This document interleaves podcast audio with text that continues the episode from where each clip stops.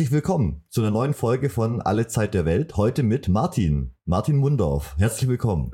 Hallo, danke, dass ich wieder da sein darf.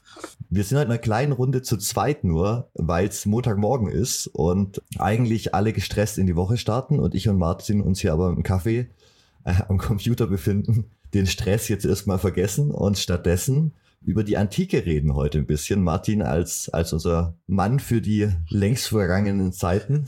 Oh, oh, oh Gott. Naja, du bist schon unsere Ausrede, über die Antike zu reden. Weißt du, dich einzuladen ist bei uns so ein guter Grund. Äh, ich, ich freue mich dann richtig, ich darf mal wieder über die Antike reden. So. Äh, ja, obwohl äh, ich, ich meine, und das trotz, wie du mir gerade im Vorgespräch verraten hast, ähm, dass Gräkum dich abgeschreckt hat. Ich habe es auch nur mit Ach und Krach geschafft. Also mehr als, das war mehr ein Gnadenakt. Aber du hast ein Gräkum, verstehst du? Deswegen bist du hier absolut überqualifiziert für das Thema. Das Irrsinnige ist, wir hatten uns ja vorgenommen, vielleicht ein bisschen lockerer zu sein, deswegen kann ich ein bisschen was erzählen. Ähm, wie es im Leben eines Studenten geht. Ich hatte das Gräkum abgeschlossen und habe mir damals vorgenommen, nie wieder lerne ich irgendeine Sprache mit komischen Buchstaben oder so. Und dann ein halbes Jahr später habe ich im Studentenwohnheim eine Russin geküsst und saß ein weiteres halbes Jahr später in der Veranstaltung. Ich hatte mein Studium beendet, ich brauchte das nicht. Russisch für Anfänger und habe ein Semester Russisch gehabt. Was die Liebe nicht alles kann. Ich, wir haben uns so ein bisschen grobes Überthema überlegt für die Folge heute. Ich will ein bisschen über Geschichtsbilder der Antike mit dir sprechen.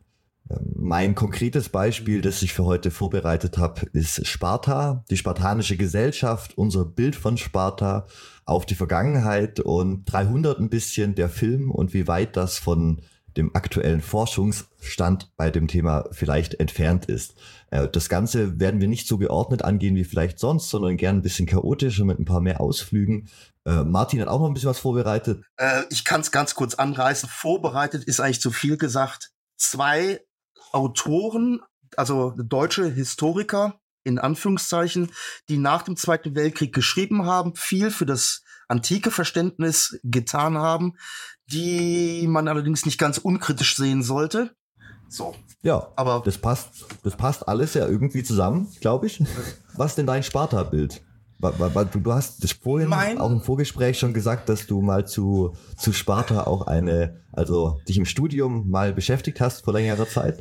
Ähm, ja. Äh, also es äh, ist so in einem Magisterstudium damals äh, schreibt man eine Zwischenprüfung und in meinem Hauptfach alte Geschichte äh, schrieb ich die bei Professor Dr. Dr. Klaus Rosen. Wer sich für alte Geschichte interessiert, wird den Namen irgendwann mal gehört haben, weil das ist einer der führenden Dings, der als Emeritus damals äh, in Bonn immer noch Vorlesungen hielt. Und bei dem habe ich dann äh, Zwischenprüfung geschrieben und das war über Lykurg. Der antike äh, Geschichtsschreiber Polybios hat immer vergleichende Biografien geschrieben ein Griechen, ein Römer nebeneinander gestellt und die verglichen. Und in guter alter Penela-Manier habe ich ähm, aus Langeweile und mal gucken, wie weit man den Professor ein bisschen von seinem Konzept abbringen kann, äh, ihm vors, äh, bevor er reinkam aufs Pult, äh, die Frage hingelegt, hätte Polybius, wenn er gekonnt hätte, Winston Churchill und Konrad Adenauer verglichen? Fragezeichen. So, und Professor kommt rein, meine Damen und Herren, äh, ah, ein Zettel und liest das vor und dann hat er gesagt, ja, vielleicht hätte er Churchill mit Hitler verglichen und schwifft dann ab wieder in die äh, Geschichte. Ähm, wir haben den Professor Rosen unter uns Kommilitonen immer den Highlander genannt. Es kann nur einen wahren geben, weil wir das Gefühl, äh, weil wir das Gefühl hatten, der war dabei. Der, ähm, ich, kennst du vielleicht Linia B-Schrift, also die Vorläufe ja, des Griechischen? Wir haben, wir waren uns sicher, der Rosel, der hat sein Abiturzeugnis in Linia B-Schrift noch ausgefertigt bekommen, weil er so eloquent war. dabei. Ja, ja. ja. ja, ja. Ich finde, ich glaube, Polybius hätte tatsächlich einen YouTube-Channel gemacht heutzutage, ähm, weil dieses, dieses zwei prominente Gesch Gestalten der Geschichte vergleichen und es als Format zu etablieren oder dieses bekannte Format so auf diese ja, also er ist ja der Biografieschreiber von der Vergleichende jetzt im Nachhinein. Das ist auf jeden Fall was sehr YouTube-fähiges. Er hat da so ein Format, was sehr populär, historisch, äh, Populärgeschichte seiner Zeit ja betrieben auch. Ja. Und äh, ja, Ja, ja. Naja, jedenfalls bei Rosen schrieb ich dann über Lecoq. Und Lecoq hat, ähm, also es gibt in der Geschichtswissenschaft den Fachbegriff des Protos Heurites, des ersten Erfinders.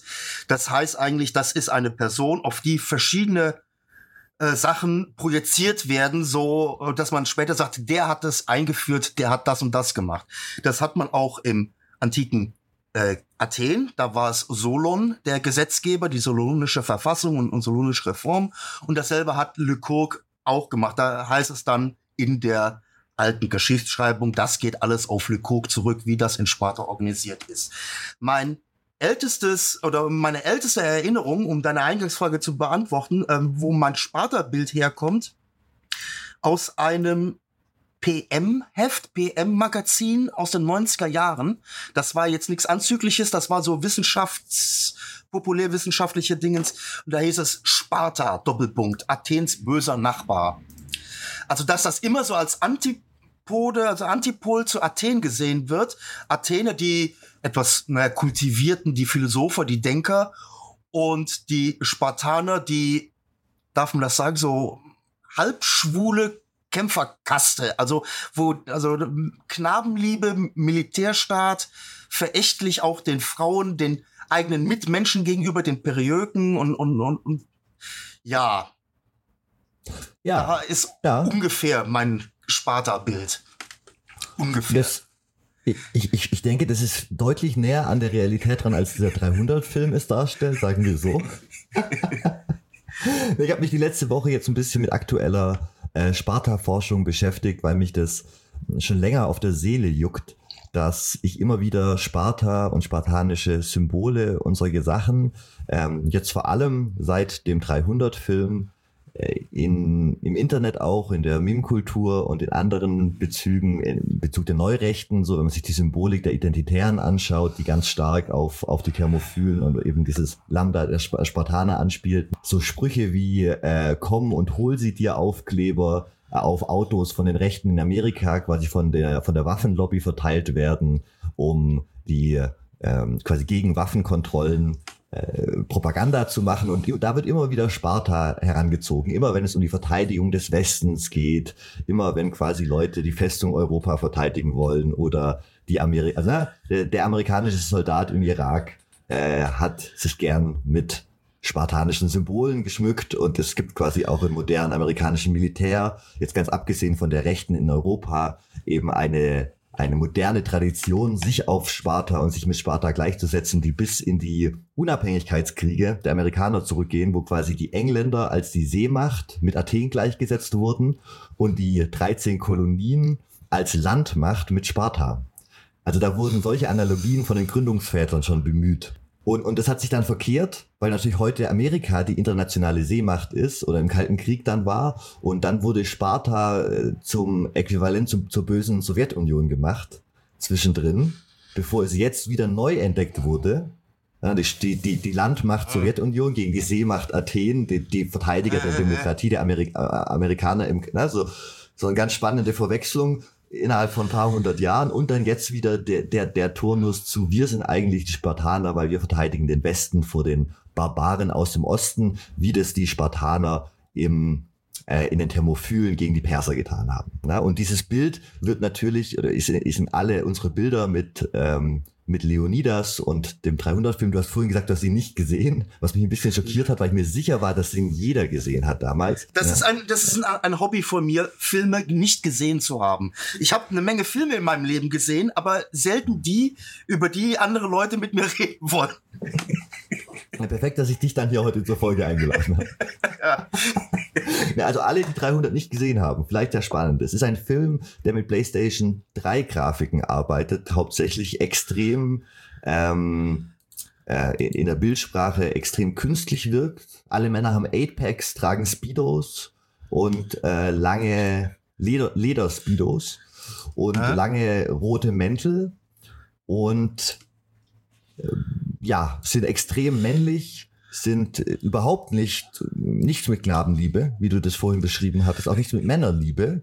Sondern äh, sie sind äh, die heterosexuellsten Spartaner, die jemals dargestellt wurden in der Popkultur, sind die von 300. Und ähm, die kämpfen dann eben heroisch im Mann gegen Mann gegen die unehrenhaften Barbarenhorden aus dem Osten, so fantasymäßig. Das Ganze basiert natürlich auch auf einer, auf einer Graphic Novel und hat damit diesen Comicbook überzeichneten Stil. Also die Monster, die da kommen und gegen die Spartaner kämpfen, sind nicht nur Perser, die da ankommen, sondern quasi so Herr der Ringe mäßige Olifanten, die gegen die da kämpfen und Einhörner mit fünf fünf Hörnern, so, so Urzeittiere und alles rennt da quasi an. Die Horden und die Spartaner kämpfen halbnackt mit ihren Speeren. Das klingt so nach hier diesem Game of Dingenskirchen da, was ich auch nicht gesehen habe, aber Drachen, Fabelwesen, so halb. Ah, du meinst Game of Thrones? Naja, es, ja, genau. Also es ist, es hat ein Deut also 300 ist schon, ist schon in, in seiner Ästhetik und es geht, also du hast ganz viele, viele Kampfszenen. Der ganze Film besteht eigentlich nur auf aus Kampfszenen.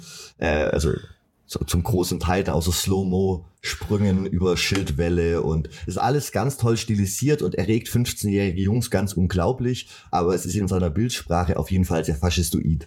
Und äh, diese Vereinnahmung durch rechte Kreise seit dem 19. Jahrhundert schon, aber eben auch vermehrt seit den, 90, seit den 90er Jahren nochmal, hat dazu beigetragen, dass gewisse Aspekte der spartanischen Kultur in dieser populärwissenschaftlichen Vorstellung ganz stark hervorgehoben werden, weil die sehr gut reinpassen in dieses Konzept.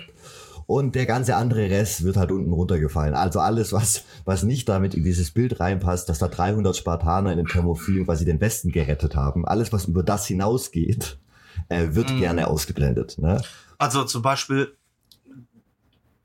also Sparta würde ich jetzt so überschreiben, also nicht den Film, sondern also das, was das ich weiß, echte Sparta? Art, ja, ähm, na, homoerotisch angehauchte Wehrsport, ähm, nicht Familie, äh, sondern, äh, ja, wie nennt man das? Kommune. Genau, homoerotische Wehrsportkommune. Spannende Beschreibung. Der, der, der Wehrsport wird heutzutage von der Forschung zum Beispiel extrem in Frage gestellt. Fand ich extrem spannend bei der Recherche. Tatsächlich gibt es ganz wenige Quellen, da komme ich gleich noch dazu, dass es sowieso zu mhm. ganz wenige Quellen zu Sparta gibt und quasi keine von Spartanern selber, sondern alle nur von Außenseitern. Hauptsächlich von Athenern, die über ihre Feinde schreiben und ein paar Römer, äh, die dann später rückblickend über Sparta schreiben. Aber dass die Spartaner scheinbar keinen Wehrsport gemacht haben. Also sie haben keine organisierten Übungen mit Waffen ausgeführt. Mhm. Sie haben gejagt, sie haben Sport gemacht das Ganze muss man sich viel aristokratischer vorstellen und weniger spartanisch wie in unserer Vorstellung, sondern eher so, du hast eine aristokratische Oberschicht, die ganz klassisch nach dem altgriechischen Ideal jagt, sich als die Nachfahren von Herkules stilisieren, die zurückgekommen sind, um ihren rechtmäßigen Platz einzunehmen an der Spitze ihrer Gesellschaft, auf einer ganz breiten Sklavenbasis eben leben und deswegen sich es leisten können zu jagen, Sport zu machen. Sie haben auf jeden Fall Ringkampf, Boxen und sowas war schon dabei, aber es ging eben nicht darum, irgendwie mit den Waffen besonders viel zu trainieren. Das war, wurde auch als quasi unaristokratisch eher, ne? Sondern es ging hm. darum, dieses klassische Bild von dieser Wehrsportgruppe wird wird da schon stark in Frage gestellt, auf jeden Fall, wenn man sich das anschaut. Und, und tatsächlich ging es eher halt um Mut und darum, Hunger aushalten zu können. Und also es wurde viel mehr auf dieser moralischen Ausbildung des Menschen äh, Wert gelegt, wie auf der eigentlichen Phalanxübung. Und tatsächlich hatten die Spartaner auch immer wieder Probleme, so Sachen wie ähm, das Wechseln von Flügeln oder das Austauschen von Einheiten auszuführen, wo eine römische Legion später also gar kein Problem hätte. Also was die im Halbschlaf morgens um drei ausführen, so, ja, Kohortenwechsel. Äh, da da, da gibt's äh, Beispiele aus Schlachten, äh, muss da wahrscheinlich rausgesucht, wo, wo die Spartaner da, da dran scheitern an solchen Manövern. ähm, und äh, dann gegen die Athener verlieren zum Beispiel. Äh, der, der große Ruhm geht tatsächlich selbst in der Antike schon hauptsächlich auf dieses Selbstopfer in den Thermophylen zurück, wo gesagt wurde, die 300 Spartaner haben nicht aufgegeben, sondern haben bis zum Tode gekämpft. Ah. Und das war das in der Antike schon dieser äh, Mythos, der Spartaner kämpft bis zum Ende, er ergibt sich nicht. Dabei gibt's alle 30 Jahre in der spartanischen Geschichte ein Beispiel, wo sich eine spartanische Armee ergibt. Alle 30 Jahre. Also es ist wirklich, du hast so 200, 300 Jahre, wo du regelmäßig Gegenbeispiele hast. Die Athener haben regelmäßig spartanische Kriegsgefangene auch in den, Pen Penelopenischen Kriegen gemacht und so. Ja. Und diese, diese Idee, dass da immer bis zum Tode gekämpft wird, das, das gibt dieses eine Beispiel davon tatsächlich. Ja. Ja. ja, da kann man mal sehen, wie dann ähm, entweder Selbstdarstellung oder singuläre Ereignisse das Geschichtsbild nachhaltig prägen. Ähm, auch wenn da vielleicht ganz andere Einflüsse äh, dafür Grund waren. Ich meine, irgendwo wird es ja hergekommen sein, dass überhaupt so ein Bezug zu diesem kampfhaften irgendwie, ähm, äh, also dass das so eine wichtige Rolle spielt in der Rezeption. Ähm, ich glaube, was viele Leute auch in, oder, oder fasziniert, also einmal dieses vermeintlich martianische, dieses Kämpfende, aber dann auch dieses ähm, Ausschließen, also die Periöken äh, und Heloten, also dass ich diese Abstufung in dieser Gesellschaft um die Spartaner drumherum habe, also dass das quasi auch als Markenkern Spartas wahrgenommen wird und dass beides zusammen irgendwie funktioniert. Also es sind nicht nur wehrhafte Kämpfer, sondern auch Unterdrücker und Apartheidler irgendwie. Genau, also das ist ein ganz wichtiger Faktor. Sie sind eine der äh, Gesellschaften, die historisch äh, eins der höchsten Verhältnisse von versklavten Menschen zu Sklavenhaltern hatte.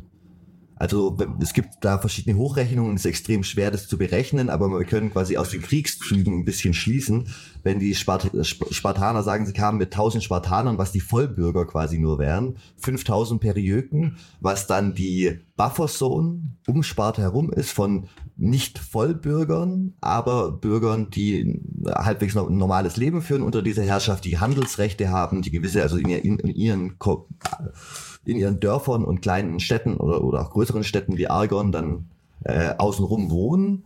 Ähm, und dann hast du die Zonen, wo die Peri, äh, wo die Heloten leben, wie du schon gesagt hast. Äh, und die Heloten sind die Teile, die von den äh, Spartanern in den Kriegen im 6. Jahrhundert, 7. oder 6. Jahrhundert unterworfen wurden.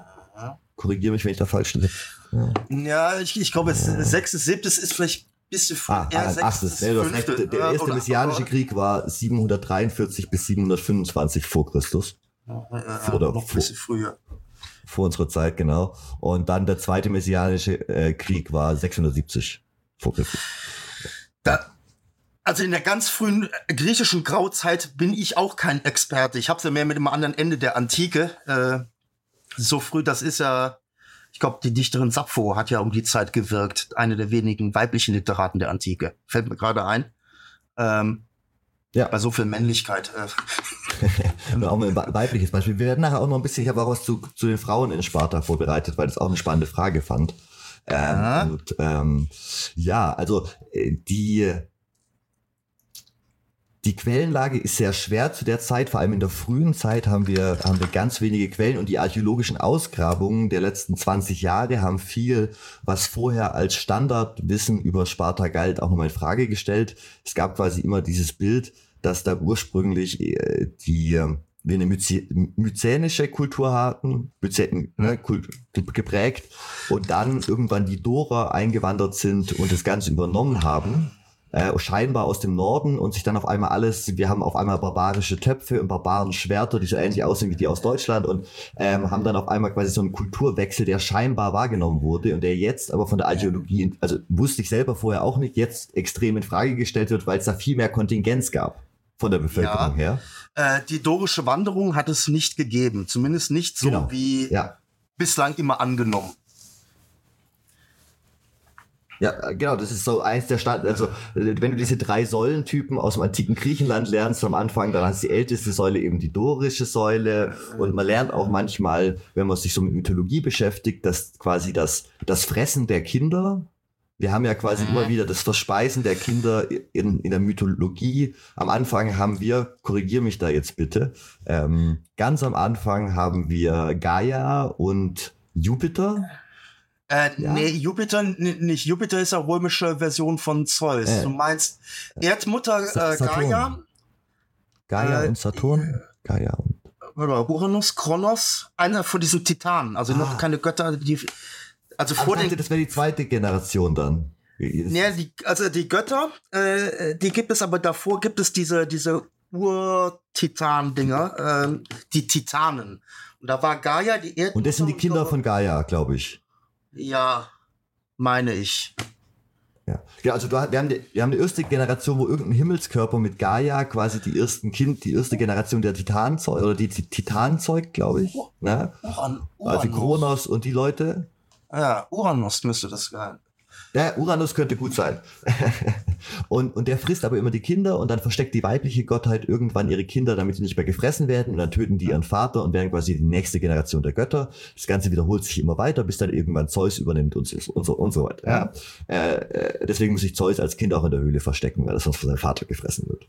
Und diese mythologische Abfolge wird oder wurde gern präsentiert als Beispiel für äh, die drei verschiedenen Einwanderungsphasen nach Griechenland, dass quasi ursprünglich Gaia verehrt wurde und die Himmelskörper und dann mhm. kam die, die nächste Generation von Göttern durch eine Invasion und, und jedes Mal wurde die Mythologie so weitergesponnen damit das Ganze in einem logischen, in einer Kontinuität steht. Und jetzt sagt die Archäologie aber eigentlich eher, ähm, es, gibt, es gibt eine Kontingenz von den Leuten, die da gelebt haben, es gab einen kulturellen Wechsel aber man kann viel eher davon ausgehen, dass die gleichen Leute da in der Bronzezeit wie zur Zeit Spartas später gelebt haben, aber sich einfach kulturell anders wahrgenommen haben und es eher sicherlich vielleicht auch Teile le neue Leute gab, die dazugekommen sind von außen, aber dass das der, die grundsätzlich nicht da alle weg, wie man es jetzt ne?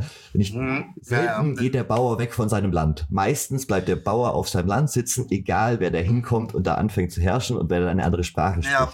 Und das gilt ja. für England im Mittelalter genauso nach der Übernahme durch die Normannen, wie genau. das eben äh, in, in der Bronzezeit und davor auch schon galt. Wenn du ein schönes Stück Land hast, ist jetzt dir egal, wem du Steuern zahlst, du bleibst auf deinem Stück Land. Und der, der ja. das übernimmt, will eigentlich auch den Bauern nicht töten, weil wer kümmert sich denn sonst um dieses Stück Land? Er will ja auch einfach nur Steuern bekommen. Und, ja. und, und diese Logik steckt ja ganz tief drin seit ganz am Anfang, ne? seit den linear A- und B-Täfelchen, die du erwähnt hast, die größtenteils sich darum kümmern, wer wie viel Steuern bezahlt hat. Also, das ja. ist der Anfang der europäischen Schrift. Ich sage es immer wieder gerne. Die ersten, erste Schrift auf diesem Kontinent wurde dafür begründet, um klarzumachen, wer wie viel Steuern zahlt. Und dann wundern wir uns, warum das Finanzamt hier in Deutschland so ist, wie es ist. Ähm, äh, guckt mal in die Geschichte. Wir, wir, wir, wir können nur Romane schreiben, weil irgendwann mal jemand seine Steuern zahlen musste. So. Ja, ja. Schön vereinfacht dargestellt, aber ja. Danke. Geschichtspopulismus am Werk hier. Naja, und ähm, äh, du hast vorhin angesprochen, äh, Lykurgus und Sparta und dieser mythologische Verfassungsgeber von dem allen. Das ist ganz, wie du gesagt hast, eben, vielleicht gab es irgendwann mal jemand, der, der Lykurg hieß oder der irgendwas gemacht hat möglich, aber es gab auf jeden Fall nicht diese eine Wunderfigur, die komplett die gesamte Verfassung und den ganzen Staat aus dem Nichts gestampft hat und äh, alle Probleme behoben hat, für die Jahrhunderte später noch Lösungen gefunden werden müssen. Also wenn mhm. alle Probleme durch Lykur be be be behoben wurden, warum haben die Spartaner danach so viele Probleme? Was an der spartanischen Gesellschaft ganz spannend ist, durch diesen Bezug auf Lykurg haben sie einen extremen Konservatismus sich angeeignet und waren extrem gegen Neuerungen und hatten eben diese ähm, Sklavenhalter-Mentalität, tatsächlich diese, wir sind die Oberschicht, äh, wir machen Sport und gehen jagen und äh, haben, weiß nicht, Lieder und was weiß ich was, aber Sparta hat sich durch diese Sonderrolle im Vergleich zu anderen Stadtstaaten, du musst dir vorstellen, die meisten Stadtstaaten hatten um die äh, 100 Quadratkilometer an Territorium. 90 äh, Prozent der, der Polisse. Und Sparta hatte 8000 Quadratkilometer. Das heißt, Sparta das ist 80 mal größer als 90 Prozent der kleinen Stadtstaaten, die zu, zu der Zeit in Griechenland existieren. Ja, das ist ja die, äh, die Peloponnes, also die unten diese Halbinsel, die nur an einer Stelle so eingeschnürt mit dem Rest verbunden ist. Und ähm, ich glaube, Sparta heute ist ja eigentlich auch nichts anderes wie ein kleines, verschlafenes Provinznest. Man kann sich genau. das gar nicht heißt, so glaube ich, Sparti jetzt. Äh, ja, im Neugriechischen, ja.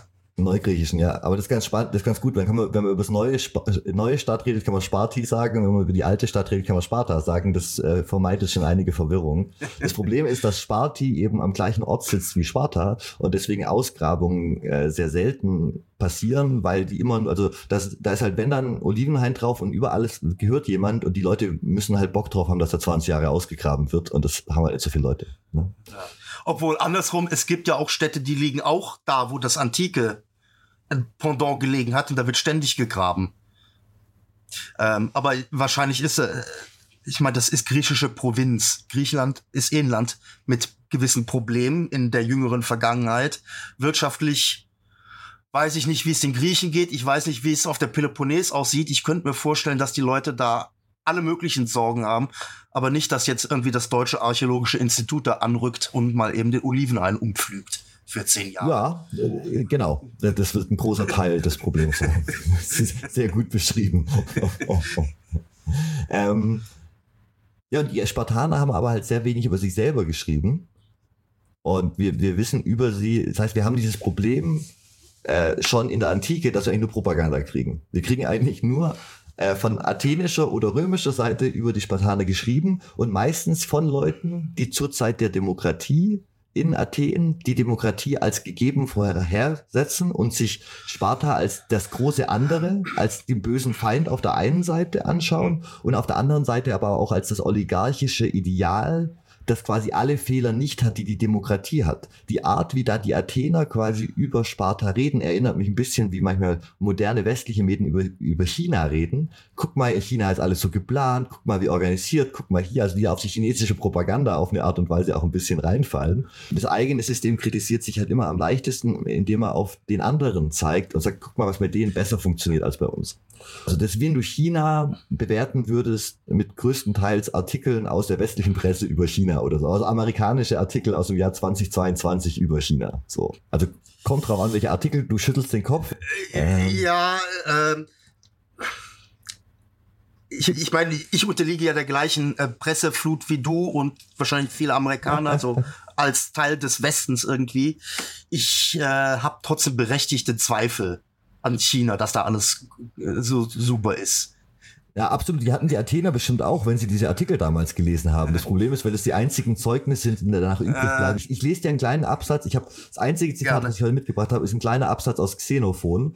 Äh, nämlich die Konstitution der äh, Lakedaimonia, Lakedaimonien, ein anderer Name für Sparta, äh, ne, für die Region. Um, das Gebiet, ja. Genau, ja. Äh, und die wurde auch die Lakedaimonia genannt, wenn sie nicht die Sparta. Ja, Zitat. Eines Tages fiel mir auf, dass Sparta, obwohl es zu den am dünnsten besiedelten Staaten gehört, offensichtlich die mächtigste und berühmteste Stadt Griechenlands war. Und ich fragte mich, wie das geschehen konnte. Aber als ich die Institution der Spartaner betrachtete, wunderte ich mich nicht mehr. Lykurg, der ihnen die Gesetze gab, die sie befolgen und denen sie ihren Wohlstand verdanken, betrachte ich mit Verwunderung. Und ich denke, dass er die äußerste Grenze der Weisheit erreichte. Denn er ahmte nicht andere Staaten nach, sondern entwarf ein System, das sich von dem der meisten anderen völlig unterschied und machte so sein Land überragend wohlhabend. Ich beginne mit der Zeugung von Kindern. Klar. In anderen Staaten leben die Mädchen, die dazu bestimmt sind, Mütter zu werden, und die andere und die nach der anerkannten Art und Weise erzogen werden, von der einfachsten Kost und mit einer äußerst spärlichen Zuwendung von Delikatessen. Wein wird entweder gar nicht getrunken oder, wenn er ihnen erlaubt wird, mit Wasser verdünnt. Die übrigen Griechen erwarten von ihren Mädchen, dass sie das für Handwerker typische sesshafte Leben nachahmen, sich ruhig verhalten und Wollarbeiten verrichten. Wie kann man dann erwarten, dass die Frauen, die so erzogen wurden, gute Kinder gebären? Aber Lycurgus, also Lykurg, hielt die Arbeit der Sklavinnen für ausreichend, um Kleidung zu liefern. Er hielt die Mutterschaft für die wichtigste Funktion der freigeborenen Frau. Äh, und dann geht es darum, was die für tolle Sportübungen machen. Ähm, ja, ähm, wenn ich da ganz kurz meine Fußnote dazu setzen kann, weil mehr äh, fällt mir da auch nicht ein. Ich erinnere mich irgendwo gelesen zu haben in einer solchen Quelle irgendwann mal, dass die Mädchen auch die Haare kurz geschoren bekommen haben, um so jungensähnlich wie möglich zu sein und auch äh, selber mit trainiert haben, was auch immer. Und dass es für alle so eine Art Blutwurst zu essen gab. Oh ja, die, die, die, die, schwarze, Su die schwarze Suppe, die ist ganz ja, berühmt. Genau. Die schwarze Soße.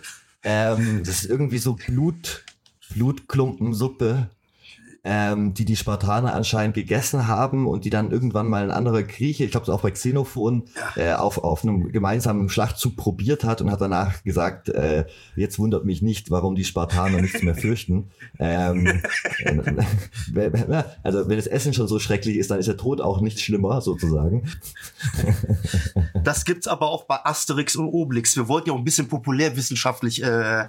heute unterwegs ja. sein. Ähm, Stimmt, die äh, Anti römische Antike wird Asterix Asterix und durch Asterix und Obelix gesehen. Ja, ja, ja, ja äh, wo Asterix dann sagte, äh, oder wo, Asterix und Obelix dann in die römische Legion eintreten, gibt ja ein Album oder ein äh, Dings und auch ein Film und äh, und Asterix dann sagt, ach komm Obelix, wir werden das essen, die, die römische Armee ähm, äh, je schlechter das Essen, desto besser die Armee. Und dann probiert er davon und ist angewidert und sagt dann, ich hätte nie gedacht, dass die römische Armee so gut ist, weil das Essen halt so schlecht ist. Ja, ja, ja. Ähm, ja, ja, absolut. Du hast es gerade schon mit den Frauen angesprochen in Sparta ja. auch. Was ich an dem Zitat spannend fand, war, dass es einfach eine, eine sehr oberflächliche Verteidigung der Sklaverei ist, weil es sagt, guck mal, wie toll denen ihre Kinder sind, weil denen ihre Frauen müssen nicht zu Hause Kleider spinnen, die haben Sklaven, die das für sie machen. In Athen gab es natürlich auch Sklaverei. Einer der großen Unterschiede war, dass du in den meisten oder in allen Polis in Griechenland keine Sklaven töten durftest. Das war quasi, es gab, es gab ein göttliches, religiöses sozusagen Gesetz dagegen, äh, Sklaven zu töten. Äh, in Sparta war das kein Problem anscheinend. Da, da, durftest, du, da durftest du deinen Sklaven töten. Äh, nicht nur die Heloten, auch Haussklaven und so. Das gibt eine Quelle, die das sagt. Äh, eine andere erwähnt, dass in Sparta einmal im Jahr Krieg erklärt wurde gegen die Sklaven. Um dieses religiöse Gesetz zu umgehen, hat man quasi gesagt, ja gut, dann erklären wir quasi Krieg gegen die Unterschicht, machen The Purge. Und The Purge ist tatsächlich eigentlich ein spartanisches Konzept, wo dann diese jungen Männer zur Mannwertung quasi einmal ausziehen mussten und einen Heloten töten. Heloten. Es gab ja. einen festen Feiertag im Jahr, wo alle wussten, okay, an dem Tag ist The Purge. Da werden die, die, die, die 20-Jährigen, 19-Jährigen reiten da nachts mit ihren, mit ihren Schwertern aus und jeder, der äh, die Idee war, auszudünnen. Äh, die Starken in der unterdrückten Bevölkerung die, die Starken, die Wehrhaften, die Widerstandsfähigen, die besonders au vielleicht aufsässig waren im letzten Jahr, äh, durch gezielte Morde einmal im Jahr auszudünnen. Ja. Ähm, ja. Ich, ähm, als, als Althistoriker, der das auch irgendwann mal studiert hat, also ein Seminar über Sparta gehabt hat, ich bin deswegen so still, liebe Zuhörerinnen und Zuhörer, weil er referiert genau das, was ich auch weiß. Ich kann da nicht viel hinzusetzen, weil das ist quasi auch der Bildungsstand, den ich auch noch irgendwo äh, im Hinterkopf habe. Aber Sorry. ich weiß, dass ich, nee, also ich weiß, dass ein Kommilitone damals von mir äh, in dem Seminar sagte, ja wie, äh, das war dann also so, man konnte dann einfach in Sparta rumlaufen, durch Lakedämonienkauf äh, laufen und einfach sich einen Heloten einfangen und den umbringen. So als Frage. Also ja, du, du musstest das wahrscheinlich sogar, um, um, um Mann zu werden. Also es war quasi auch, aber es war eben, wir müssen uns vergegenwärtigen, es gab sehr wenige spartanische Vollbürger, die Spartaner waren und nicht zu diesen anderen Bevölkerungsgruppen gehört haben. Und dadurch war das eine kleine aristokratische Minderheit, die eine Terrorherrschaft über eine deutliche Mehrheit ausgeübt hat. Die hatten doch später auch das Problem, dass ähm, eben weil sie sich mit den Heloten und Perioden nicht vermischt haben, immer unter sich geblieben sind, dass die Anzahl der Vollbürger immer weniger wurde und dass sie dann das Problem hatten, wir haben nicht mehr genug Leute. Ja, Teil des Problems war wahrscheinlich auch diese Erziehung, dass die Jungs, du hast vorhin gemeint, die konnten zusammen rumrennen, die waren tatsächlich getrennt. Also die Mädels haben tatsächlich viel mehr Sport gemacht wie in den anderen äh, Polissen. Aber äh, was wir ursprünglich über die Bildung wissen, ist, dass die Jungs eigentlich nur vom Alter, äh, sobald sie sieben Jahre alt waren, in so eine Art Schule gegangen sind. Da, da geht es aber noch nicht um dieses Spartanische, was man später kennt, irgendwie, und vor allem nicht aus 300 nackt irgendwelche Wölfe töten im Schnee, sondern da ging es darum, dass die tagsüber irgendwo hingegangen sind, ähm, ihnen erklärt wurde, die haben Lieder und Tänze beigebracht bekommen und ihnen wurde erklärt, wie man ein guter Spartiat ist, was quasi so eine aristokratische Erziehung.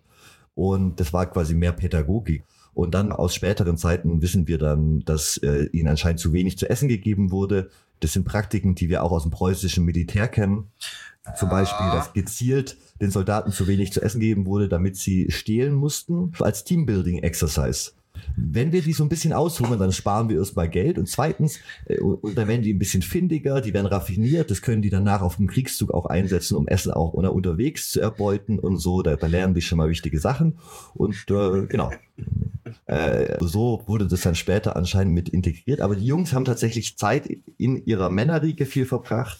Und du hast es vorhin schon angesprochen, die sogenannte dorische Knabenliebe, also dieses Ideal, dass äh, eben viele homoerotische und homosexuelle Beziehungen unter den Männern oder jungen Knaben. Ja, also dass quasi ein, ähm, äh, Spart äh, spartanischer Vollbürger, einen Jungen quasi unter seine Fittiche genommen hat und dabei auch äh, sexuelle Handlungen, die heute als päderastische Handlungen zu deklarieren werden, auch ein Teil davon war. Das war auch dass dieses Mentor sein, das Ausbilder sein ähm, und so, aber halt auch.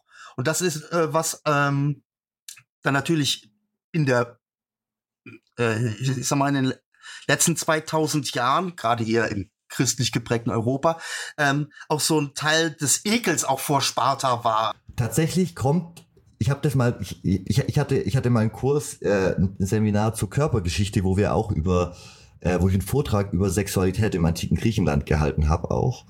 Und ich habe das nochmal ein bisschen nachrecherchiert von damals, weil mir das nicht mehr alles so präsent war. Und tatsächlich kommt das wahrscheinlich aus Kreta.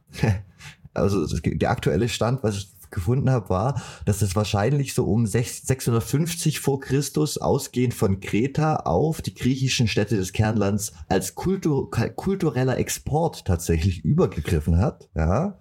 Ähm, als eine Art Mode, wenn man will. Äh, ich, also ich finde die Vorstellung wirklich, also how the fuck kann das eine Mode werden?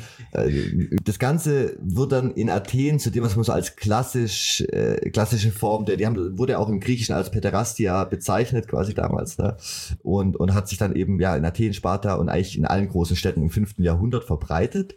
Und das Spannende, was ich fand, war, dass es ein Symbol der aristokratischen Oberschicht war.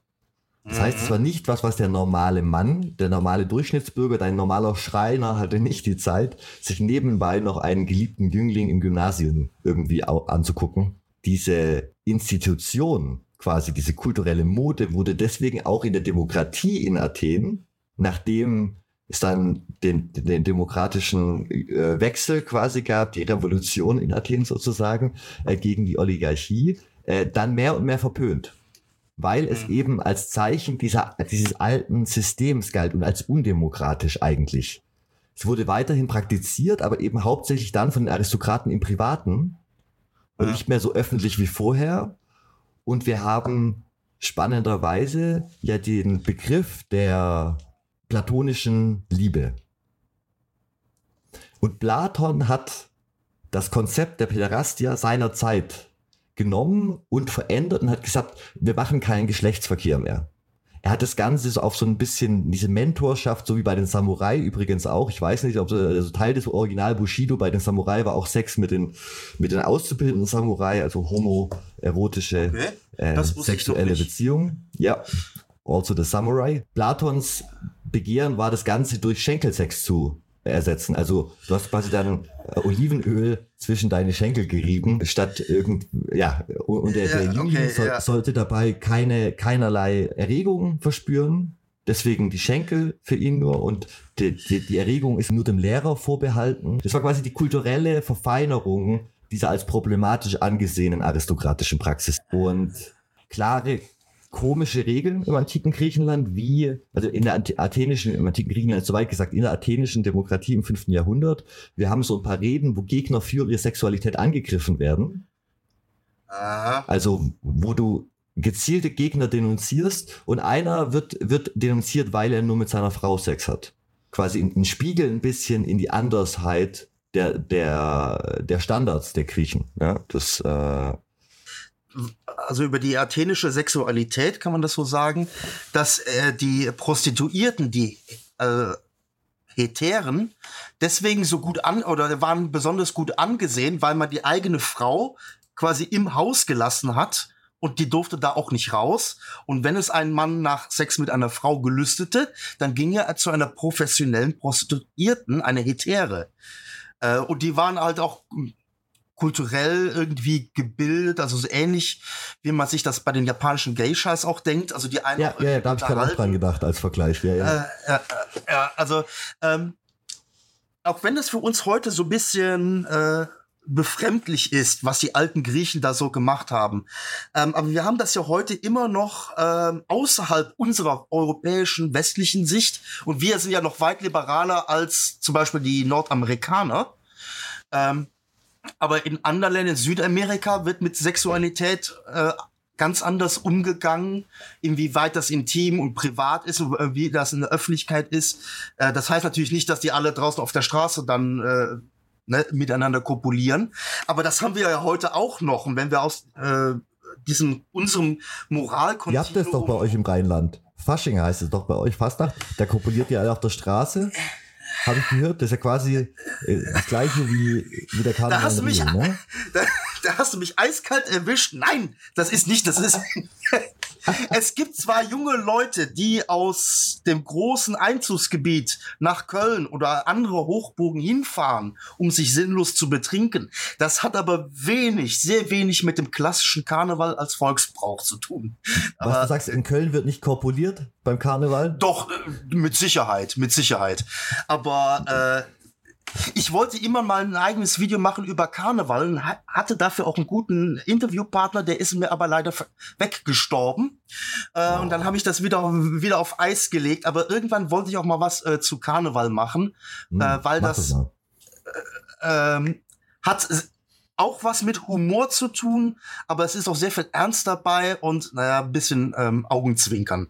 Aber es ist halt nicht nur Party machen und wildes herumkopulieren. Wo waren wir stehen geblieben?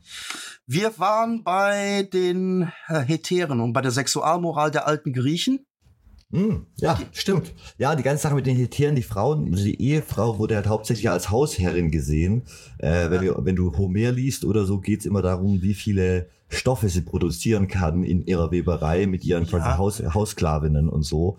Und ähm, es, es ist die Person, die, wenn der Mann acht Jahre im Trojanischen Krieg ist, acht Jahre lang dafür sorgt, dass zu Hause der Hof weiterläuft. Und also das ist quasi, es gibt so eine Art Partnerschaft, so eine Duale, äh, die aber natürlich, was die Rechte und Freiheiten angeht, extrem von den Männern bestimmt wird. Die antike griechische Gesellschaft ist extrem patriarchal, also extremes Patriarchat. Ja. Und die Rechte der Frauen also in Sparta konnten die Frauen äh, anscheinend etwas erben und konnten Besitz erben und das konnten sie in Athen zum Beispiel nicht. Deswegen gelten die spartanischen Frauen als Freier und so, aber im Endeffekt.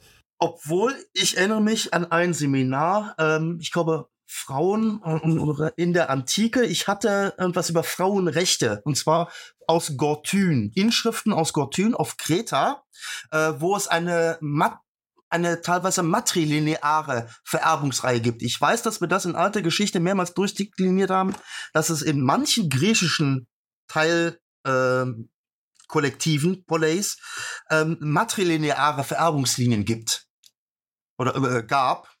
Ähm, also wo halt das Erbe immer von der Mutter auf die Tochter übergegangen ist. Erinnerst du dich noch, waren das kleinere oder war das irgendwas Großes, was man, was man kennt? Ne, ich, mir spontan fällt ein, dass ich dazu Inschriften aus Gortyn auf Kreta äh, mir angeguckt hatte oder die, die, die, Transkription davon. Ich krieg es jetzt nicht mehr zusammen, wo das war. Ähm, an die Zuhörer, wenn du das nicht rausschneidest, es ist Montagmorgen und es ist 20 Jahre her.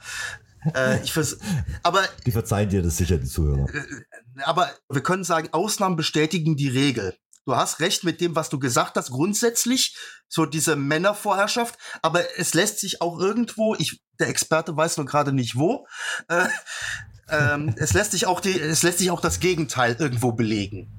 Mhm. Ja, und ich denke, um, den, um den Exkurs mit der, mit, der, mit der dorischen Männerliebe kurz abzuschließen, ist, dass wir generell sehen können in der griechischen Welt, dass durch den Hellenismus und nach den Eroberungen von Alexander dem Großen sich zuerst äh, das Ideal der Männerliebe zwischen erwachsenen Männern, wie das in Makedonien praktiziert wird, mhm. quasi gegen die Knabenliebe durchsetzt als neues Ideal nach der Eroberung Gesamtgriechenlands durch die Makedonier, die übrigens auch die Spartaner hart zerstören. Ja. ähm, und äh, dann entwickelt sich zunehmend zu diesem noch spätplatonischen Ideal, wo es dann wirklich darum geht, quasi äh, auch intellektuelle und homosoziale Beziehungen in den Vordergrund zu stehen. Viele Männer, die zusammen trinken, trinken war ja generell für die Griechen ein, ein wichtiges Ideal. Äh, die trinken mit den Buddies und über Philosophie reden. So. Außer in Sparta. Sp Sparta war halt tatsächlich eine Gesellschaft, wo diese ganzen Sachen, die wir aus den anderen, also aus anderen Polis kennen, ähm, eher zu kurz war. kommt. Ja, genau, wo wir dann eben diesen starken Fokus doch halt haben auf, also wir haben, auch wenn Sparta, wir haben eben diese wenigen Selbstzeugnisse, weil wir dort ein extrem äh, verkürztes Kulturbild haben und extrem äh, anderes Männlichkeitsideal. Es erinnert mich ein bisschen an das amerikanische Männlichkeitsideal, so dieser John Wayne Cowboy-Typ, der noch nie ein Buch gelesen hat. Also tatsächlich wird Intellektualität, es ist, ich würde sagen, das ist in Europa anders, aber ich würde sagen, in Nordamerika äh, wird Intellektualität viel mehr immer noch über diesen Football, Jog, äh, Sports, äh, Idealtypus repräsentiert als über intellektuelle Buchwürmer. Es gibt auch in Amerika ganz viele unterschiedliche Männlichkeitsideale, aber äh, das wird auf jeden Fall. Also amerikanische Männlichkeit, das ist irgendwie immer ähm, der, äh, der Mann, der sich daran erinnert, wie er als Junge mit seinem Vater fischen gegangen ist. Das ist so ein Motiv, das hast du in unzähligen Filmen, Serien immer, als ich mit meinem alten Herrn fischen war und diese Fliegenfische, die Köder. Äh, Oder dass er ihm nie einen Ball zugeworfen hat. Auch sehr beliebt, dass er nie mit ihm einen Ball, ge äh, Baseball äh, geübt hat im Garten das und das andere Stereotyp ist, dass der Schwiegervater immer ein beinharter Ex-Militär ist. Der Colonel, der, dein Vater, der, der konnte mich noch nie leiden, der spricht mich immer mit dem falschen Namen an. Also der, der Schwiegervater, der ist dem Schwiegersohn nicht verzeiht, dass er ihm die Tochter, die Prinzessin, geraubt hat. Oh ja, das, ähm, das ist auch sehr beliebt. Äh, ja, ja, ja. Äh, und äh, der das ist das letzte Klischee, was mir zu amerikanischen Familien einfällt, äh, auf, auf Männerrollen bezogen. Der, der Sohn, der in der Pubertät ist und so ein bisschen äh, Probleme hat, diese Männerrolle wahrzunehmen, der vielleicht verweichlicht ist oder in den Augen des Vaters und irgendwie gehemmt ist in vielen Dingen. Ja, ja. Ja, ja. Und also, wenn ich an das Männlichkeitsbild denke, ist es natürlich ein bisschen altertümlich, aber natürlich, äh, dieser, dieser klassische Cowboy wird natürlich auch immer wieder als, als Idealtypus recycelt in anderen historischen Kontexten, sei das jetzt Taxi Driver oder Fight Club oder also ja. der, der, der auf sich allein gestellte Mann, der keine Bücher liest. Ja, ähm, Wobei, ähm, das fällt mal, das ist jetzt vielleicht ein bisschen was, wieder was Ernsteres, aber wir schlagen ja große Bögen heute. Ähm, so ein gewisses Maß an Anti-Intellektualität oder Anti-Wissenschaftlichkeit ist ja irgendwo auch ein Teil Nährboden für eher rechte Gesinnungen lässt sich sagen, ja, natürlich muss ich das auch irgendwie wissenschaftlich belegen, warum jetzt die Arier die Überlegenen sind, aber beim Fußvolk, so diese, ich sag mal, Stimmvieh für solche Strömungen, äh, wenn da jemand kommt sagt, ja, äh, wissenschaftlich gesehen ist das ja gar nicht so, sondern wir haben ja alle äh, rotes Blut und die Unterschiede zwischen, ne, also ähm, da heißt es, ach, du hast studiert, du hast keine Ahnung vom richtigen Leben, wir sind das Volk, äh, ja, ja. Ja, aber, aber deswegen, also das ist ja die Bemühung unseres Podcasts. Wir, wir sprechen ja ganz, ganz gezielt solche Themen an, die in Verschwörungstheorien oder in, in solchen ähm, ja, Kreisen, verzerrte, äh, äh, zu, wo, wo verzerrte Geschichtsbilder äh, zu Propaganda benutzt werden. Ja, ja. Äh, da, da, da reden wir gerne drüber hier dass man damit nicht jeden erreicht, wenn man den Leuten erklärt, das war jetzt historisch gar nicht so, na, ist, ist, ist klar, absolut, weil da wird oft eben mit sehr vereinfachten Stereotypen gearbeitet. Es reicht, dass 300 da coole Typen äh, Perser töten und äh, das reicht vollkommen als Sinnbild, um, um, um sich da pumped zu fühlen, wenn man den Film anguckt. Okay, ja, aber ich denke, es ist gutes Hintergrundwissen zu haben und dann kann man damit machen, was man will. Das ist natürlich eine Frage, wie viele Leute kann man damit wirklich erreichen, die da, da darin verbot sind und, und, und vom Gegenteil überzeugen. Schwer. Im Idealfall kann man Leute bilden, bevor sie so verboten werden. Na, Im Idealfall kriegt man, finde, ja. erwischt man die Leute noch ein bisschen mit ihrem Interesse, bevor, bevor sie ganz, ganz in eine Alternativwelt abdriften. Ähm, ja, ähm, ich, ich glaube aber, ähm, also es ist auch immer so eine, so eine Zeitepochenfrage oder so eine Generationsumbruchsfrage. Ähm, zum Beispiel, ähm, ich habe mir das unfreiwillig angeguckt, hier ganz in der Nähe, ich brauche nicht zu sagen wo, äh, wo ich mir ein paar Stammtischparolen anhören konnte einer gewissen Partei.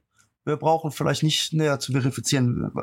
So, aber und dann habe ich mir angeguckt, woher kommt das? Warum sind die, warum sind das so alte weiße böse Männer?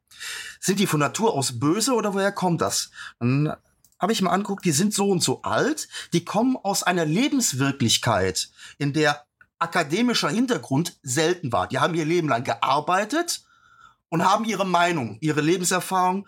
Und ähm, was jetzt passiert ist, dass, ich sage es extra überspitzt, junge, studierte Frauen veganen Hintergrund mit fluider Geschlechtsidentität, ja, um, um so mal richtig polemisch das zu skizzieren, äh, irgendwas studiert haben und den Verkehr aufhalten, auf gut Deutsch gesagt. Und das ist etwas, wo ähm, ältere Herren nicht mehr mitkommen, weil das weit ab ihrer Lebenswirklichkeit ist und außerhalb äh, ihres nicht akademischen Hintergrundes, die sie in ihrem Leben haben, sondern immer Handwerk und Angestellte, was weiß ich. Und da kommt jemand, der jung ist, keine Erfahrung hat, in Anführungszeichen, studiert und erzählt da irgendwas von CO2. Und das gibt dann Konfliktpunkt, weil die eine Welt kann mit der anderen Welt nichts anfangen. Es gibt da kein, keine, keine Überschneidung. Und das resultiert dann in einer starken Ablehnung. Ja. Ähm, so erkläre ich mir zumindest Teile der Anhängerschaft einer gewissen Partei. Ich, also ich denke, das sind, das sind tatsächlich ganz viele Sachen, die da zusammenkommen. Ich denke, das ist, äh, also die Frage ist, wenn jetzt niemand, also wenn du jetzt die letzte Generation, auf die letzte Generation eingespielt hast oder so, ja, ähm, dass das den Großteil der Bevölkerung eher ärgerlich macht als abholt, äh, irgendwie auch nachvollziehbar. Ne? Wenn, wenn Leute irgendwie sich dadurch behindert fühlen, äh, ist die Frage, ob das die optimale Art des Protests ist. Ich habe schon sehr gute Argumente gehört, dass man vielleicht basisdemokratischer arbeiten sollte und mehr versuchen sollte, Leute auf die, also da war der ursprüngliche Ansatz von Fridays for, Future, denke ich, zielführender. Aber ähm, auf der anderen Seite leben wir natürlich auch in, in Zeiten der Extreme, der extremen Krisen. Und die Frage ist, ähm, müssen wir jeden am Stammtisch überzeugen, dass es den Klimawandel quasi gibt, bevor wir die richtigen Maßnahmen ergreifen können, weißt du so? Oder muss man die richtigen Maßnahmen ergreifen, weil äh, das jetzt ähm, na, ja, ich, das, und die richtigen Maßnahmen werden ja wahrscheinlich sowieso nicht ergriffen. Also ich sage eigentlich gar nicht, dass die ergriffen werden.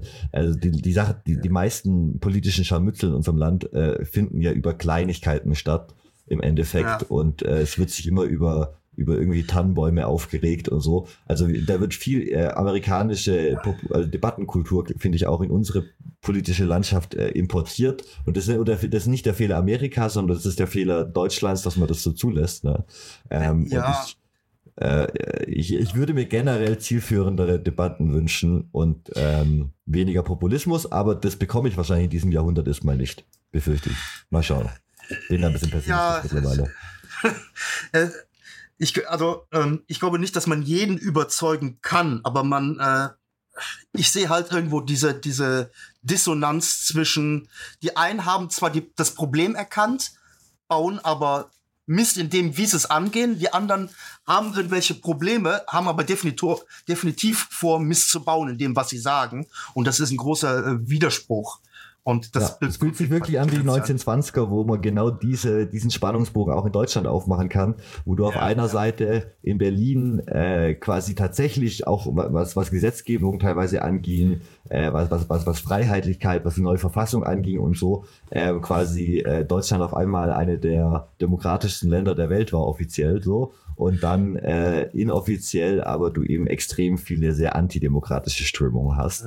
Äh, und damals lief es wirtschaftlich eben sehr viel schlechter als heute. Deswegen, ich, ich, ich habe immer das Gefühl, die deutsche Politik hängt halt immer stark davon ab, wie, wie gut es denn wie gut es Deutschland geht und sobald es Deutschland schlecht geht, äh, ne, wie, wie, wie gibt das schöne Zitat von dem einen AfD-Mann, ähm, je schlechter es Deutschland geht, desto besser geht es uns. Und ich finde, das bringt es immer auf den Punkt, dass eben ähm, die diese Partei, wie du sie genannt hast, als habe ich, hab ich aus den Namen, äh, dass diese Partei, und es gibt ja noch andere Parteien, äh, die äußerst fragwürdig sind, auch ähm, jetzt so stark sind und wir so ein bisschen ein Zersplittern unserer Gesellschaft in unterschiedliche Realitätstunnel stattfinden. Ja, da, ja. Da, da, da kommen wir wieder ein bisschen zu unserem Thema zurück. Also es gibt hier der, der Autor, der die Illuminati Trilogy geschrieben hat und der beim Discordianismus äh, viel ähm, Dan Brown? Mit. Meinst du den? Nein, nein, äh, Dan Brown hat ja später das Originalbuch nur ähm, kopiert und schlechter gemacht. Äh, Robert Anton Wilson hat da oft drüber geredet, der eben war, war auch so ein, so ein Counterculture-Typ nach, dem, nach dem Zweiten Weltkrieg, äh, der relativ lang gelebt hat und der sehr gute Bücher geschrieben hat. Ich habe es schon ein paar Mal empfohlen im Podcast. Äh, lest, lest Bücher von ihm. Und der hat sich in seiner späten Zeit dann nicht viel mit so Realitätstunneln und äh, da beschäftigt und war eben auf der Suche nach Wegen, um Leute aus ihren Realitätstunneln rauszubekommen, beziehungsweise Realitätstunnel übergreifend zu kommunizieren mit Leuten weil er in den 60ern damals genau das gleiche Problem gesehen hat, eben, wo auf der einen Seite die ganzen Hippies und die ganze Counterculture gab, die gute Ideen hatten, aber das teilweise sehr, sehr, sehr zweifelhaft umgesetzt haben. Äh, und dann hast du auf der anderen Seite eben die sehr konservative Gesellschaft Amerikas nach dem Zweiten Weltkrieg, die gerade eigentlich im Wirtschaftsboom stecken und dann eben in Vietnam feststecken. Und äh, diesen, diesen kulturelle Schere dazwischen drin stand Robert Wilson und, und hat gesehen, wie nach der Kennedy Assassination immer mehr Leute Verschwörungstheorien um ihn herumgefallen sind, wie seine persönlichen Freunde Teil der Verschwörung um Kennedy wurden, wie Freunde von ihm ihren Verstand verloren haben und selber später behauptet haben, sie hätten damit zu tun gehabt, obwohl sie nichts zu tun hatten damit. Er war persönlicher Freund mit dem offiziellen Schützen der Kennedy Assassination. Die waren gemeinsam im Militär. Lee Harvey Oswald. Ja, er kannte Lee Harvey Oswald persönlich. Und darüber hinaus war er mit den Zeitgeschehnissen persönlich sehr eng verbunden und hat dann diese ganze Illuminaten-Verschwörungssache eigentlich in die Welt gesetzt, in die Moderne nochmal, indem er alte Quellen aufgearbeitet hat, historische und die im Roman so eine Art den Roman geschrieben hat, wo alle Verschwörungstheorien wahr sind, sozusagen, als, als Detektivroman unglaublich lesenswert, macht super Spaß, ganz viele Quellen drin, die man dann recherchieren kann, die auch zu tatsächlichen Wikipedia-Artikeln führen. Äh, und die ganzen Quellen, die er zitiert, gibt's wirklich und es ist wie so eine so eine Schnitzeljagd durch die Geschichte und er konstruiert damit quasi den Mythos, den wir heute auch kennen. Wir werden über die Illuminaten dieses Jahr auch nochmal eine Folge machen. Ich will jetzt nicht alles spoilern. Auf jeden Fall Realitätstunnel großes Thema und bei diesen Realitätstunneln spielen eben Geschichtsbilder eine große Rolle. Das hat Robert Shea damals und Anton D. Wilson er haben das erkannt und ähm, sei das jetzt Sparta oder seien das andere Rückprojektionen aus der späteren Zeit auf die Geschichte, wo man sich Sachen zurechtbiegt, so dass sie einem auch politisch oder äh, gesellschaftlich gerade in den Sinn kommen. Und wie so oft sind eben Geschichtsbilder mehr ein Spiegel der Gesellschaft, die diese Geschichtsbilder entwirft, wie ja. der tatsächlich untersuchten historischen Gesellschaften. Ne? Und das ist bei 300 das, so bei dem Film, der sagt mehr über die modernen rechten ja. Fantasien und Männerfantasien aus. Ja. Und äh, ja, bitte. Ähm, ähm, das stimmt. Ähm, ich habe das selber jetzt ein paar Mal tatsächlich auf YouTube gesehen. Da gibt es einen Italiener, der auf Englisch Videos macht zum Thema Antike. Der hat auch über, das, über die Antike promoviert. Äh, ich glaube, Metatron also. heißt der mhm, oder so. Ja. Meta. Ja. Ähm, der hat das, wie ich finde, äh, ich kann mir nicht alle Videos angucken, aber ein paar habe ich oder ein bisschen was habe ich gesehen. Der hat das gut auf den Punkt gebracht. Ähm, dass jetzt in sehr vielen Serien, die auch in der Antike spielen oder Filmen, die Antike spielen, auf einmal die Charaktere äh, vollkommen divers werden, auch Wikinger divers werden, dass da mit Androgynzügen, mit äh, 147 verschiedenen Hautschattierungen ist, die gut gemeint sind, die die heutige Popkultur oder das Gesellschaftsbild widerspiegeln, die aber absolut ahistorisch sind. Ich, ich meine, als Historiker, äh, was machen wir? Wir gucken uns ja die Vergangenheit an und versuchen die erstmal selber irgendwie einzuordnen und erklären es dann anderen Leuten. Das ist quasi das, was man als Historiker macht.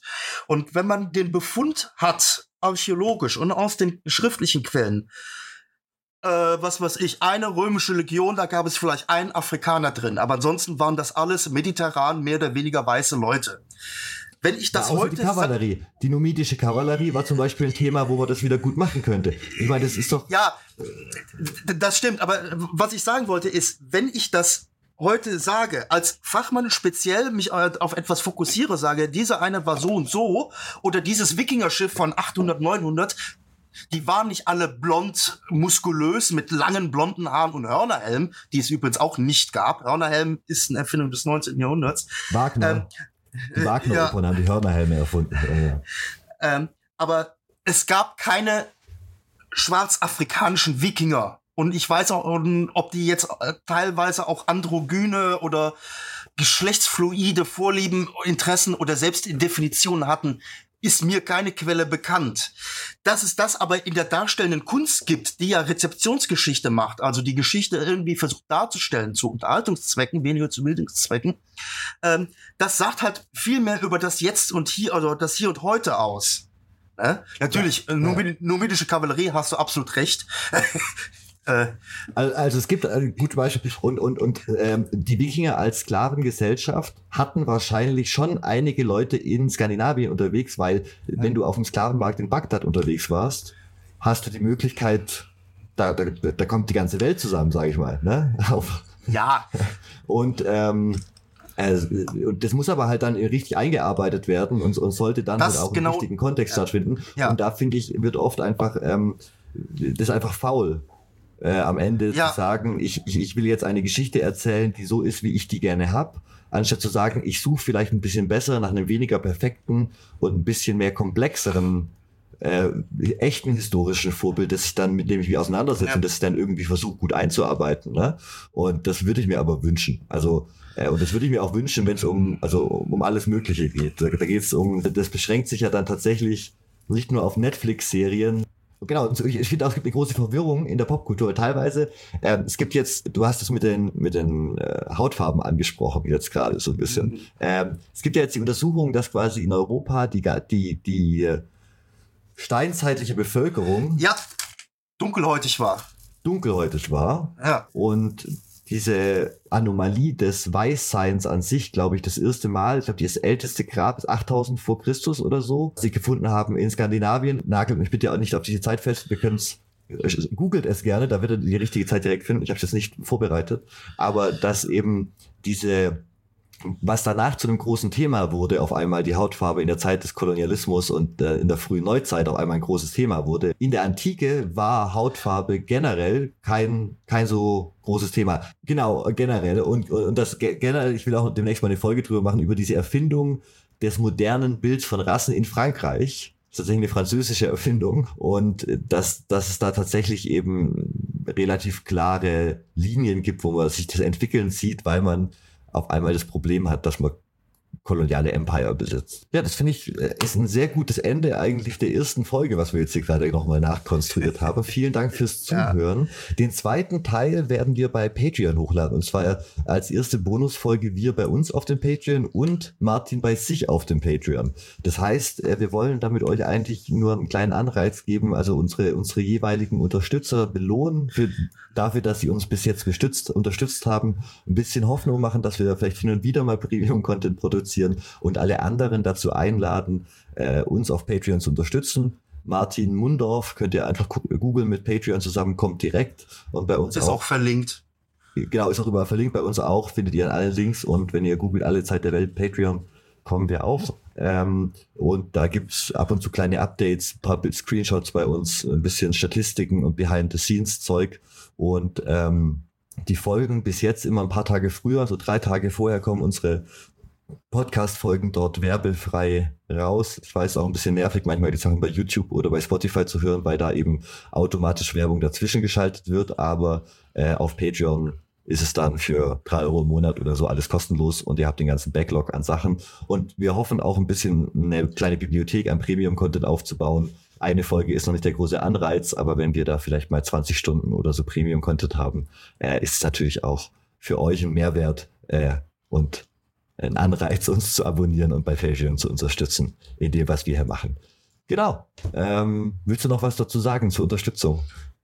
Äh, es ist immer gut, wenn man äh, Leute unterstützt, die sich Mühe geben, anderen Leuten was zu erklären.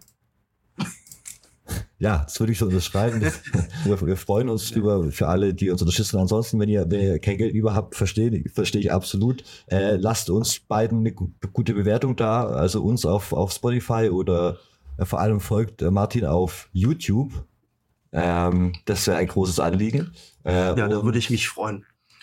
Genau. Martin Folgen und Videos anschauen, weil die sind alle sehr gut und haben mittlerweile auch so krasse 3D-Flüge und so drin. Ich war die letzten Videos wirklich beeindruckt von dem, von dem, ähm, von dem, von dem Sprung in der Produktionsqualität, der da auch einmal mitunter teilweise zwischen den Videos drin ist. Und hat mich auf jeden Fall auch inspiriert, äh, bei uns mal videotechnisch ein bisschen mehr zu machen vielleicht. Ähm, genau. Ähm, unterstützt Martin, schaut seine coolen Videos, ähm, wo er im Detail Sachen erklärt, für die wir heute keine Zeit hatten. Wir werden uns bestimmt mal wieder demnächst auf für den Talk treffen. Ich glaube, das ähm, mir hat's heute viel Spaß gemacht. Ich heute für dich was auch irgendwie ergiebig. Ja, doch, Und, doch. Wir schauen einfach mal, was die Zuhörer und Zuhörerinnen dazu sagen. Äh, gebt uns Feedback, äh, ob wir das mal wieder machen sollen. Das letzte Mal war es ja sehr positiv. Bin gespannt, was heute rauskommt. Ich, man weiß es nie. Bewertet, äh, äh, genau, kommentiert, liked, whatever. Schickt es an Leute, die ihr denkt, dass es ihnen gefallen könnte. Wir freuen ja, genau, uns. teilen, teilen. Ja. Weitergeben, das ist ganz wichtig. Ja. Ja, wir machen selber eigentlich keine große Werbung dafür, von daher hängen wir davon ab, dass ihr das an eure weirden Freunde schickt, wo ihr denkt, der redet auch immer zu viel über Geschichte.